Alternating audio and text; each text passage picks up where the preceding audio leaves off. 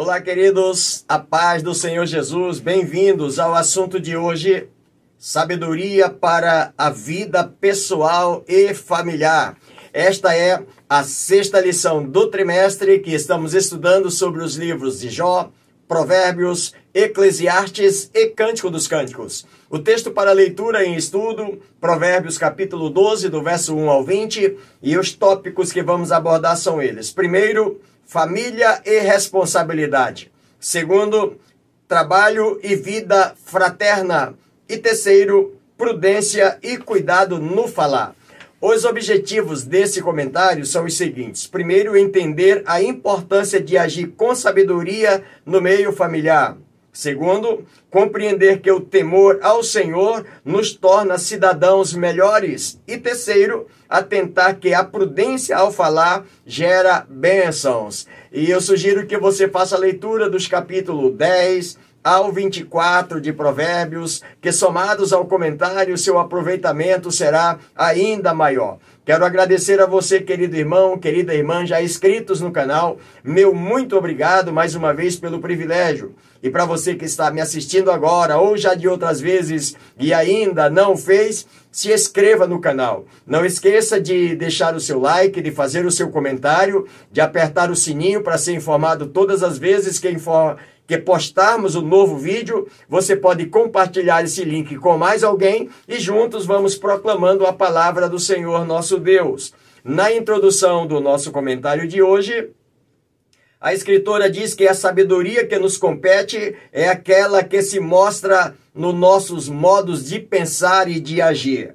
No propósito de assumir uma conduta idônea, a palavra de Deus nos orienta a avaliar com prudência agir com diligência, acolher com generosidade e falar com moderação. Por sua graça, o Senhor nos deixou sábios conselhos para a nossa vida pessoal e familiar. Primeiro tópico: família e responsabilidade. Provérbios capítulo 12, do verso 1 ao 15. Os provérbios dedicam especial atenção à responsabilidade que devemos praticar uns com os outros no ambiente familiar. Quando todos agem com sabedoria, não há discórdia na família. Primeiro subtópico: pai justo e esposo fiel. Provérbios 12, verso 1 e 2. O texto começa dizendo que quem ama a disciplina ama o conhecimento, mas quem aborrece a repreensão é estúpido. Está no verso 1. É interessante observar que o livro de Provérbios já começa no capítulo 1, verso de número 2, que a correção é o caminho para o conhecimento. Sócrates asseverou que a vida indisciplinada ela não é digna de ser vivida. À luz do nosso comentário, por causa do esvaziamento da identidade paterna na sociedade pós-moderna, poucos usam a vara da disciplina conforme está registrado em Provérbios 22, verso 15. Mas é interessante observar que nesse texto está dizendo que a estutícia, ou seja, a tolice está ligada ao coração da criança, mas a vara da correção o livrará. Usar a vara significa administrar a punição na proporção da falta cometida, ou seja, a tolice está ligada ao coração da criança, mas a administração correta da punição o livrará daquela situação. Quando a falta exigir a correção física, a motivação do pai deve ser a prevenção de males maiores enquanto há esperança. Quando precisar o que o pai deva fazer, a correção é exatamente para assegurar que no amanhã esse filho não seja tristeza ou vergonha para a família. É bem verdade que às vezes existem alguns pais que quando corrigem seus filhos, corrigem, parece assim que estão corrigindo monstros. Aí também vai contra a palavra de Deus. O apóstolo Paulo, na sua carta aos Efésios, capítulo 6, verso de número 4, ele diz que Vós, pais, não provoqueis a ira a vossos filhos, mas criai-o na demonstração, na doutrina do Senhor. Esse é o, o tratamento correto. Corrigir dentro dos ensinamentos ou dos preceitos de Deus. Pois o justo castigo não matará a criança, antes a livrará do inferno. Provérbios 23, verso 13. quando se trata de uma divergência entre marido e esposa, é bom lembrar que a ruptura de uma barragem sempre começa com uma pequena rachadura. Por isso, evite discussões. Desiste, pois antes que haja rixas. Esse capítulo 17, verso 14 de Provérbios, o escritor diz que, como saltar das águas é o princípio da contenda, deixa por isso a porfia antes que seja envolvidos. É o que a escritora está dizendo para nós. Todo rompimento de uma barragem não começa simplesmente aconteceu, mas aconteceu com uma pequena trinca e foi aumentando e aumentando até que as águas se desabaram e quando as águas se foram, ninguém mais pôde conter. O que ele está dizendo é de que quando há divergência entre esse essa questão disciplinar, que não haja discussão, que as rixas sejam deixadas de lado para que não haja a ruptura no relacionamento familiar, no relacionamento conjugal. É fundamental reconhecer os gestos de cuidado e carinho, pois palavras agradáveis são doce para a alma e medicina para o corpo. Eu poderia até dizer que palavras e gestos agradáveis são fundamental para a vida de um casal. Eles são como uma, um doce para a sua alma e como medicina para o corpo. De uma ou de outra forma, com palavras agradáveis ou com gestos agradáveis, que isso não falte na vida do relacionamento conjugal. A fidelidade e o respeito são o zelo do homem pela esposa. Por isso, o adultério é citado como um poço ou uma cova onde são jogados que se deixam espreitar por outras mulheres. Está registrado no capítulo 23, verso 27, verso 28, e a escritora acrescenta ainda dizendo para nós, ainda nos nossos dias, inclusive através das redes sociais, que tem sido um perigo para muita gente. Ao mesmo tempo que as redes sociais são uma ferramenta que nos ajudam a compartilhar a palavra de Deus, precisamos ter esse cuidado de elas não serem uma ferramenta para o mal, para a destruição da vida de um relacionamento conjugal. Nesse verso de número 28 do capítulo 23, o escritor faz uma comparação de que essas mulheres adúlteras elas são como um salteador que se põe a espreitar e a multiplicar entre os homens os iníquos. Esse cuidado nós precisamos ter. E assim, à luz do texto, nós temos aqui uma base plena para todos nós, pais justos e esposos fiel, para que tenhamos uma família ajustada, uma família debaixo da bênção do Senhor nosso Deus. Segundo subtópico, esposa e mãe, Provérbios capítulo 12, verso 4 e 5. No verso 4, a mulher virtuosa é a coroa do seu marido, mas a que procede vergonhosamente é como podridão nos seus ossos. À luz do texto, esta palavra virtuosa é um complexo de muitas qualidades. Não se restringe à pureza sexual. É uma mulher de poder, de caráter, uma mulher que se destaca. É uma pessoa capaz.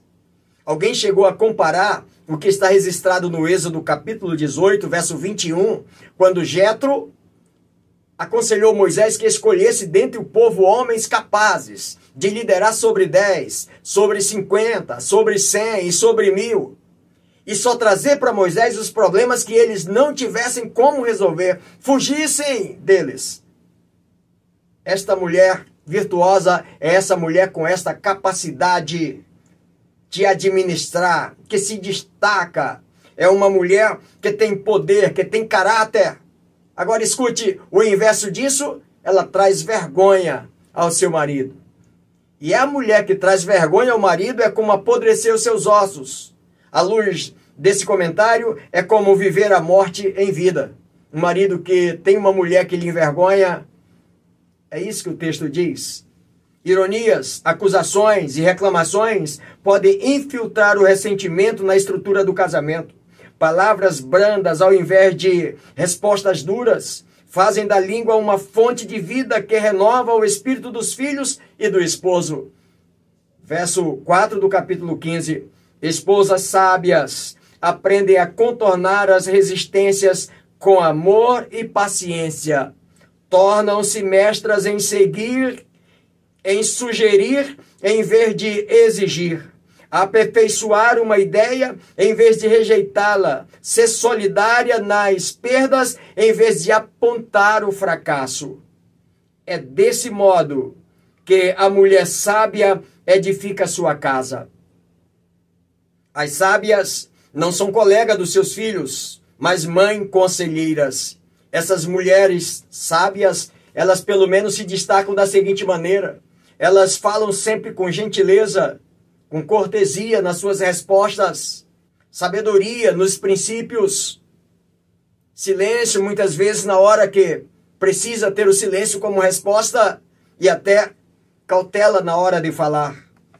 Não são adversárias dos seus maridos, são esposas fiéis e inquebrantáveis. A discrição é uma virtude cada vez mais esquecida em tempos de tantas exposição nas redes sociais. Mas sem ela, a beleza é como joia de ouro em focinho de porco. Que descrição, pastor, dessa virtude, desse caráter, dessa beleza, dessa competência. Sem ela, pode ter beleza. Sem a virtude, a beleza não é a mesma coisa. Por isso a escritura usa o texto de Provérbios capítulo 11, verso 22, que é como joia de ouro em focinho de porco. O que quer dizer isso, pastor? À luz do texto, irmãos, argola de ouro as mulheres usavam como uma forma de adorno na época que Salomão está escrevendo esse texto. Então, faltar a argola daquela mulher era como se faltar o adorno, porque a argola de ouro representava o seu adorno. E aí, a escritora está mostrando para nós que sem esse, sem esse adorno, esta mulher ou essa argola de ouro, ela continua sendo uma, uma argola, mas sem o valor devido. Por quê, pastor? Porque essa Joia de ouro está no focinho de um porco, ou seja, um atributo inútil. Para que, que serve uma joia de ouro no focinho de um porco? Um animal que ninguém considerava, que as pessoas, que os judeus não tinham o mínimo de respeito, de atração e de consideração por ele. Nada, nada o atraíam. Pois é, se faltar esse adorno, se faltar essa descrição na vida da mulher, ela se torna desta forma o corpo da mulher é berço para os filhos e alegria reservada aos olhos do marido. Esposa virtuosa são motivos de orgulho e não de vergonha. Capítulo 12, verso 4. Mulheres sábias geram nos seus maridos o desejo de estar ao seu lado. Capítulo 12, verso 9 diz que é melhor morar em cima de um terraço, num puxadinho lá em cima do terraço, do que numa casa onde há conforto, mas uma mulher rixosa que, que a escritora quer dizer para nós? É que muitas vezes no dia a dia do casamento, e que o marido está lá no trabalho, às vezes num perrengue medonho, mas ele tem a certeza que quando terminar aquele dia, ele volta para casa e lá vai estar no aconchego da sua esposa, com todo o carinho lhe recebendo. E aí está preparado para o novo dia. Essa mulher virtuosa reúne essas qualidades, que tem a capacidade de administrar a sua casa, de cuidar dos seus filhos e ainda ser esse aconchego para o seu esposo, que quem sabe está na luta do dia a dia, mas quando ele chega em casa, ele vem satisfeito, doido para voltar para casa, porque vai rever, vai encontrar, vai estar nos braços da sua amada. Terceiro subtópico: filhos sábios e obedientes. Provérbios capítulo 12, versos 14 e 15. O caminho do insensato aos seus próprios olhos parece reto, mas o sábio dá ouvido aos conselhos. Verso 15. Exortação. Essa palavra exortação no texto significa de que alguém está vendo uma pessoa trilhando caminhos errados ou trilhando caminhos que pode lhe levar à morte e vai lá e diz: Olha, sai desse caminho, esse caminho não é bom, esse caminho não é aconselhável, não é caminho de futuro para você. Essa é o sentido da palavra exortação, ajudar alguém a sair do, do erro. Para tanto, os provérbios utilizam verbos no sentido similar: ouvir, guardar, atender. O filho que ouve, que está no capítulo 13, verso 1, e atende à repreensão, verso 5 do capítulo 15, molda a si mesmo, segundo os ensinamentos de quem o ama. Isso significa que ele respondeu ao que ouviu e prometeu uma mudança de atitude. O passo seguinte é guardar o conselho e assumir a sua própria vida, o modo de proceder que ele foi ensinado. O filho sábio alegra o pai. Provérbios capítulo 15, verso 20. Pois atende à repreensão e adquire entendimento. Capítulo 15, verso 32. No capítulo 19, verso 20, o texto diz: ouve o conselho e recebe a correção para que seja sábios nos teus últimos dias. Ou seja, o conselho de um pai, a instrução de um pai, não é um conselho simplesmente para o momento, é para toda a vida, para toda a sua caminhada até os seus últimos dias. O grande apóstolo Pedro, na sua primeira carta, capítulo 5, verso 5, ele escreve ao jovem dizendo assim: Vós jovens, sede sujeito aos, aos anciãos Sede sujeito uns aos outros e revestivos de humildade, porque Deus resiste aos soberbos, mas dá graça aos humildes. Provérbio 17, verso 1, o escritor diz que é melhor comer um pedaço de pão torrado ou um pedaço de carne ressecada que ser um homem ímpio em meio aos seus banquetes. Aparentemente, parece que muitas vezes a correção, a exortação, mostrando que tem que sair daquele caminho, às vezes parece comer um pão torrado, seco, né, irmãos? Parece comer uma carne ressecada, é exatamente, às vezes parece. Mas nesse capítulo 17, verso 1, diz que é melhor ouvir a repreensão, ouvir o conselho, do que estar em meio aos seus banquetes com aqueles que não têm nenhum compromisso com o seu futuro, com o seu amanhã. Segundo tópico, trabalho e vida fraterna. Provérbios 16, versos 7 ao 26. O padrão bíblico de justiça vai além das obrigações legais, pois nos propõe a justa partilha e o proceder com dedicação para que possamos andar bem aos olhos de Deus. Primeiro subtópico: justiça e generosidade. Provérbio 16, verso 8. Nas nossas relações comerciais, vale lembrar que o fruto de injustiça será ilusão. Provérbios 11, verso 18. E melhor é o pouco havendo justiça do que grandes rendimentos com injustiça. Grandes rendimentos com injustiças muitas vezes produz para tais pessoas tribulações. E esse rendimento não consegue resolver. Quem nega ao irmão o que lhe é justo causa-lhe dano e pobreza. Capítulo 10, verso 4. O que, é isso que o escritor está dizendo? Irmãos, ele está falando aqui do preguiçoso, que é alguém que tem a mão remissa, tem a mão fraca, a mão pobre. Ele trabalha pouco e às vezes por pouco tempo e quer que chova do céu para ele os recursos e os recursos não vêm. E o resultado, diz o texto, é que ele vai continuar sendo pobre, vivendo na pobreza. Quem nega, quem tem preguiça de trabalhar para ajudar alguém, vai continuar vivendo o dano da pobreza. A justiça bíblica extrapola as obrigações e recomenda a generosidade, pois quem dá liberalmente ainda se lhe acrescenta mais e mais. Capítulo 11, verso 24. O homem generoso entende que também recebeu além daquilo que ele precisava, por isso ele é generoso. E ele sabe que as riquezas, no dia da ira de Deus, também não vai poder resolver nada. Ira de Deus, pastor, o que, é isso? No dia da morte, toda a riqueza não resolve o problema.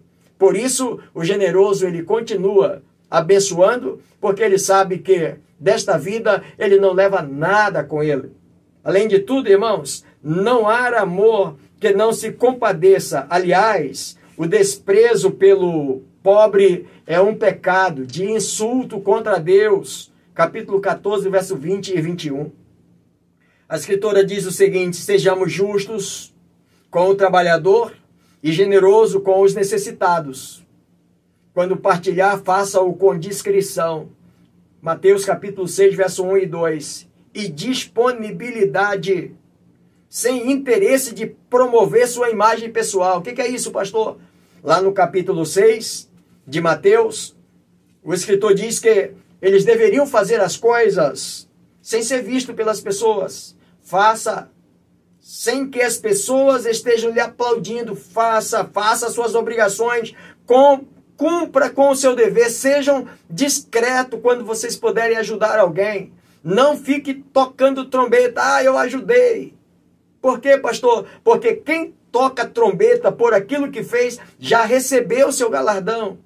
Por isso, ele diz: sejam discretos. E no verso 13 do capítulo 21, tenham disponibilidade de fazer com o intuito de ajudar sem interesse de promover a sua imagem pessoal. Segundo subtópico, honestidade e temor a Deus. Provérbio 16, verso 11, parte A do texto diz assim: Peso e balança justa pertence ao Senhor. No livro de Levítico, capítulo 19, verso 35 e 36, o Senhor já exigia do seu povo dizendo o seguinte: não cometereis injustiça no juízo, nem na vara, nem no peso, nem na medida. Balança justa, pedras justas, eu sou o Senhor vosso Deus. E por que, que o grande sábio está falando isso aqui? Porque as pessoas usavam dois pesos e duas medidas. Para ele comprar, ele usava um peso maior no seu fiel. O subproduto tinha que ser maior. Para vender, eu coloco um peso menor, o subproduto é menor. Ou por outra, alguém aumentava o braço da sua balança. Aumentou o braço, então o subproduto vai ter que ser maior para levantar o fiel da balança. Na hora de vender, eu boto um braço menor, então o subproduto é menor, ou seja, eu estou sempre ganhando na injustiça. Aí a escritora diz que quem promove a justiça sabe que o temor de Deus é mais valioso do que qualquer tesouro. Provérbios 15, 16.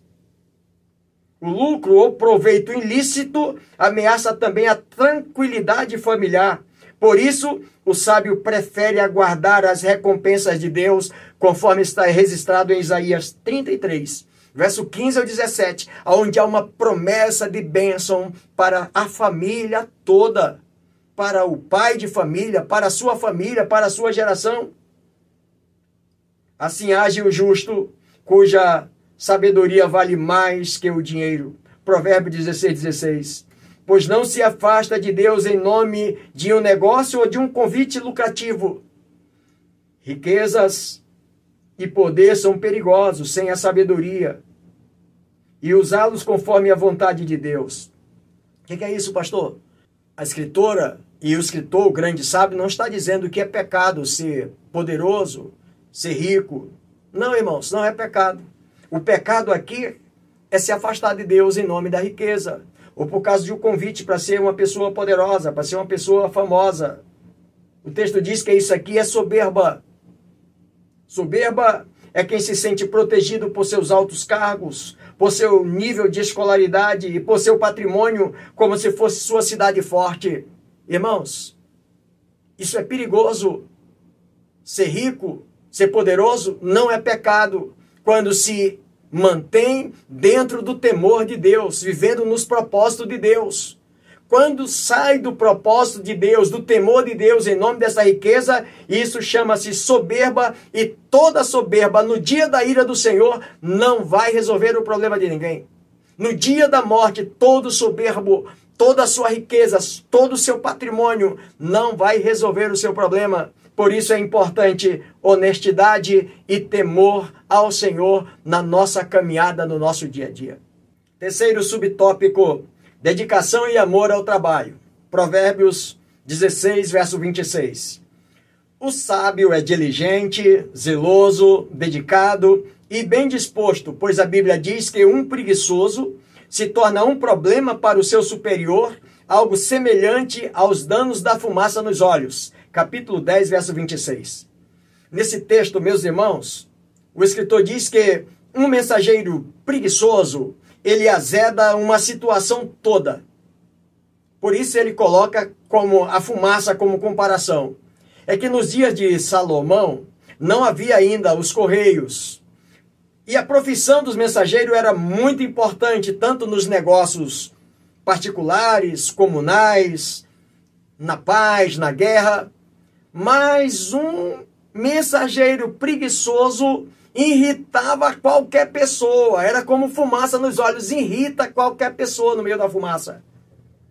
A escritora diz assim: Em qualquer atividade, o cristão deve ser zeloso, pois o que lavra a sua terra será farto de pão, mas o que corre atrás de coisas vãs é como um sonolento, ou seja, o ocioso, o preguiçoso. O texto diz que ele é uma pessoa sem juízo. O que está desperto come seu próprio pão, verso 13 do capítulo 20, e se esforça todos os dias com dedicação, 12, 12, pois sabe que o bem precioso do homem é ser diligente. O bem precioso do homem é ser diligente. Mas aqui nesse capítulo 12, verso 27, nós encontramos um texto que o escritor está mostrando sobre o preguiçoso que ele não assa a sua caça. Algum escritor chega a comentar de que o preguiçoso resolve fazer uma festa na sua casa. Irmãos, e festa na nossa casa, a gente sabe que dá trabalho antes, durante e depois, não é verdade? Pois é, mas o preguiçoso diz assim: Eu quero fazer uma festa na minha casa. E para fazer a festa e oferecer o banquete, eu tenho que caçar. Mas o texto diz: o preguiçoso não assa a sua caça. Por quê? Porque só dele pensar de que caçar já dá trabalho, ele não vai caçar. Portanto, ele não faz a festa, ele não assa a sua caça. O preguiçoso é desta forma, ele não consegue fazer absolutamente nada. Mas o homem inteligente, o homem diligente, ele sabe que é disso que o Senhor se agrada.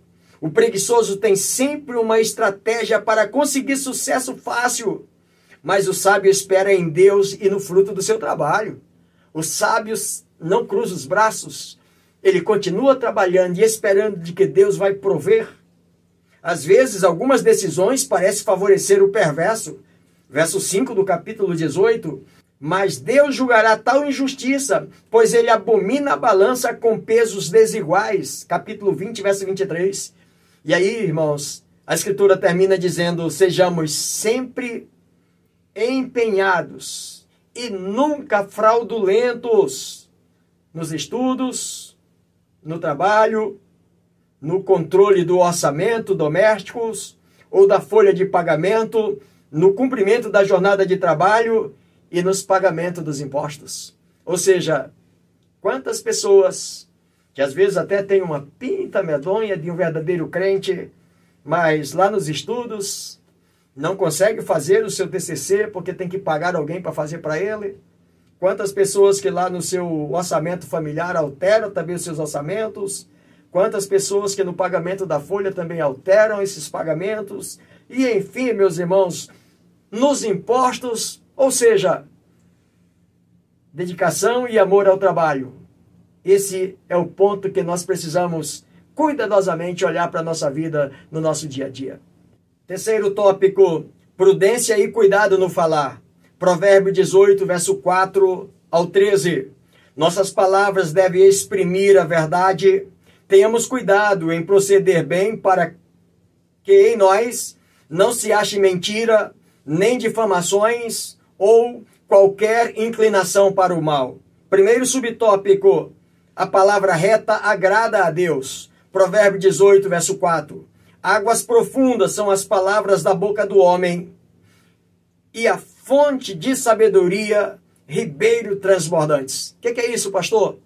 O escritor está se referindo a alguém que tem o prazer de estudar a lei do Senhor, de ter conhecimento na lei do Senhor.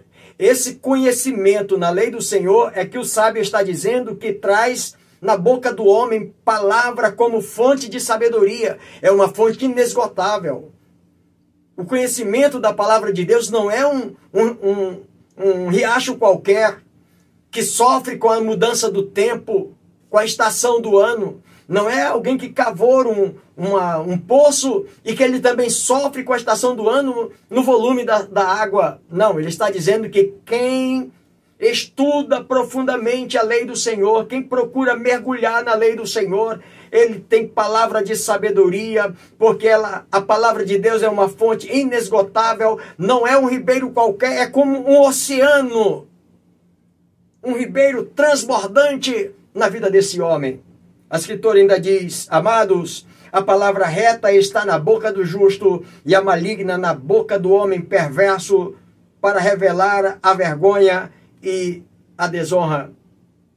O sábio não se presta a ouvir mentiras, heresias, nem insultas à palavra de Deus, pois tem responsabilidade a respeito do que ouve, mas o mentiroso empresta os seus ouvidos para aprender a enganar. Capítulo 17, verso 4.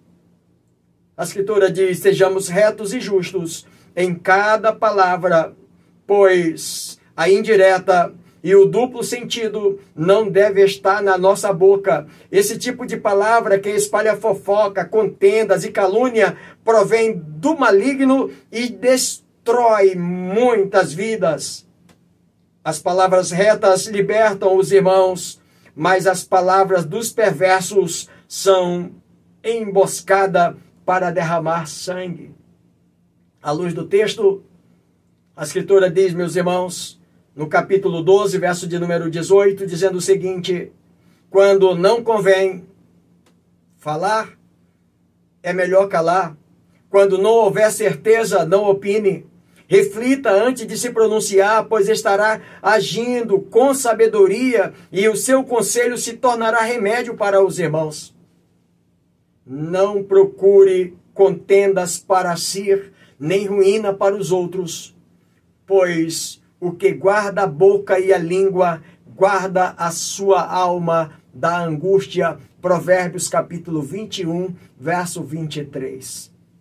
Segundo subtópico, a palavra tem seus efeitos. Provérbios 18, verso 6.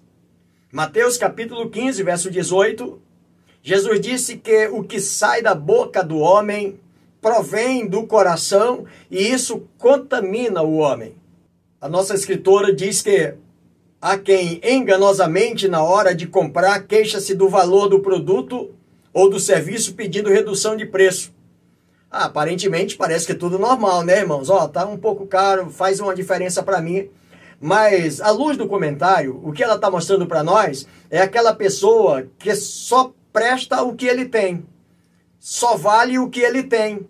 E ele chega diante do trabalho de alguém, desvaloriza o trabalho, desvaloriza o produto e ele faz de uma forma tal, fazendo com que a pessoa sinta que realmente o seu trabalho não serve mesmo, que o seu produto não serve, e finda vendendo pelo um preço de baixo valor.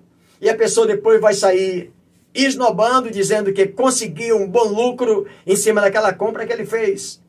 A escritura diz que isso é pura avareza, valendo-se de palavras enganosas para ludibriar o vendedor, ou o prestador do serviço. Portanto, trabalhar por adquirir tesouros com língua falsa é vaidade e laço mortal. Capítulo de número 21, verso 6. À luz do comentário, irmãos, cada palavra gera um efeito no interlocutor, ou seja, naqueles que estão à nossa volta, naqueles que estão nos ouvindo. Por exemplo, um testemunho pode levantar a fé de alguém, Confessar um erro pode restaurar a confiança naquele, naquele grupo, naquele colegiado. Uma advertência amigável pode levar alguém a uma escolha correta. Por isso o escritor diz que a palavra tem poder. Capítulo 24, verso 1 e verso 2. A mentira e a fofoca não devem nos influenciar capítulo 24, verso 7, nossa obrigação é dizer a verdade para livrar os que são acusados injustamente. Aí sim precisamos falar a verdade, livrar os que estão destinados à morte se os puderem. Entregar uma boa palavra que alegra o coração dos ansiosos e advertir os que erram, pois os que repreenderem se acharão bem e sobre eles virão grandes bênçãos. Provérbios 24, verso 25. Com as minhas palavras, eu consigo repreender alguém que está indo para o caminho errado e ele sai do caminho errado e começa a andar no caminho certo. Essa palavra fez bem e vai trazer grandes bênçãos para mim, porque eu salvei alguém, salvei uma multidão de pecado. Terceiro e último subtópico do comentário as palavras do justo edifica, provérbio 18, verso 13. Responder antes de ouvir é estutícia e vergonha. Além do mais, o homem que não escuta primeiro é também um mau respondedor.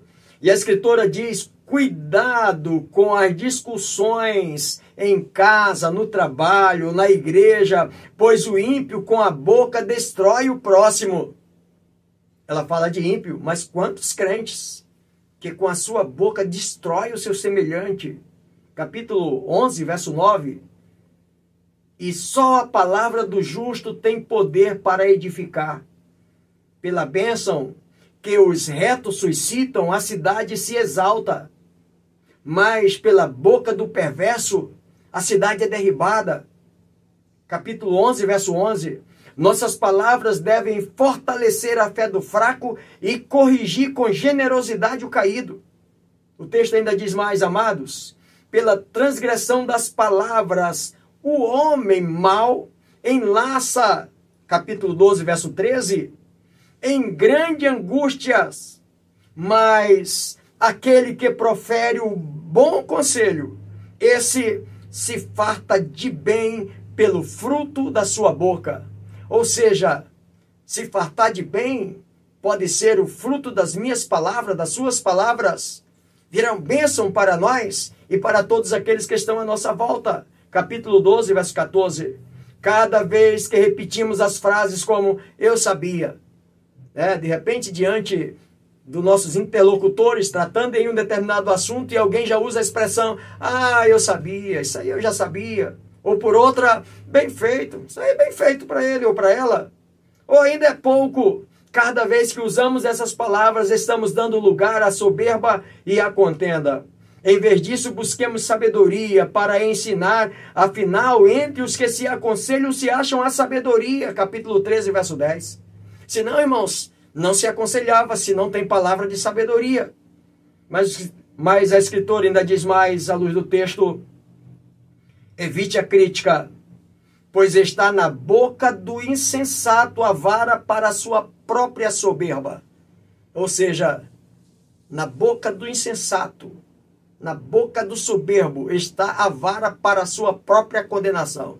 Ele vai se condenar com as suas próprias palavras. Ele vai ser corrigido com suas próprias palavras. Não faça piada que humilham as pessoas pois a contenda e a vergonha pública acompanham o escarnecedor. Queridos, e quem é o escarnecedor, pastor? Escarnecedor é aquele que lança entre os irmãos as, as desavenças. O escarnecedor, ele traz as contendas no meio dos irmãos. O escarnecedor, ele traz a briga no meio dos irmãos. E o que que o grande sábio, no capítulo 22, verso 10, ele diz? Lança fora os, o escarnecedor. Com ele irá a contenda e cessará a questão e a vergonha.